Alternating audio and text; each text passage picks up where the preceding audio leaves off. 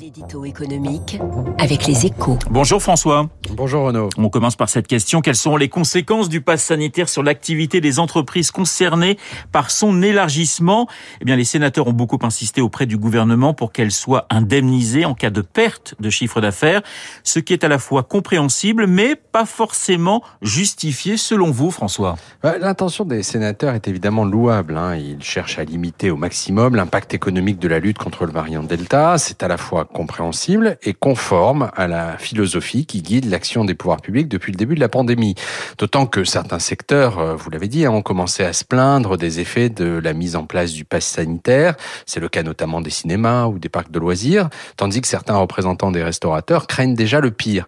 Mais cette initiative sénatoriale est loin d'être indispensable puisque le quoi qu'il en coûte continue à s'appliquer automatiquement à toutes les entreprises qui affichent une perte de 10% de leur chiffre d'affaires, soit à peu près toutes celles qui en font la demande. Oui, mais ces, ces dispositifs d'aide feront l'objet d'une réévaluation à la fin du mois d'août et pourraient bien être fortement réduits à cette échéance, François. Alors c'est vrai, hein, mais on aurait tort d'en déduire qu'il faudrait construire un mécanisme spécifique pour couvrir l'effet supposé du pass sanitaire sur l'activité.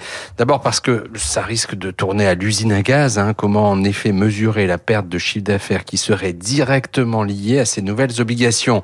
C'est la promesse d'un véritable casse-tête administratif. Ensuite parce que si, comme on peut l'espérer, la couverture vaccinale continue d'augmenter au rythme actuel, l'impact économique du pass sera devenu négligeable d'ici à la rentrée dans la plupart des secteurs. D'autant que son objectif est non seulement de réduire la circulation du virus, mais aussi de rassurer les Français afin qu'ils reprennent une vie à peu près normale. L'édito écho de François Vidal sur Radio Classique. Il est 7h13. Dans un instant, Éric Mauban et son invité, Catherine Touvray, directrice générale d'Harmonie.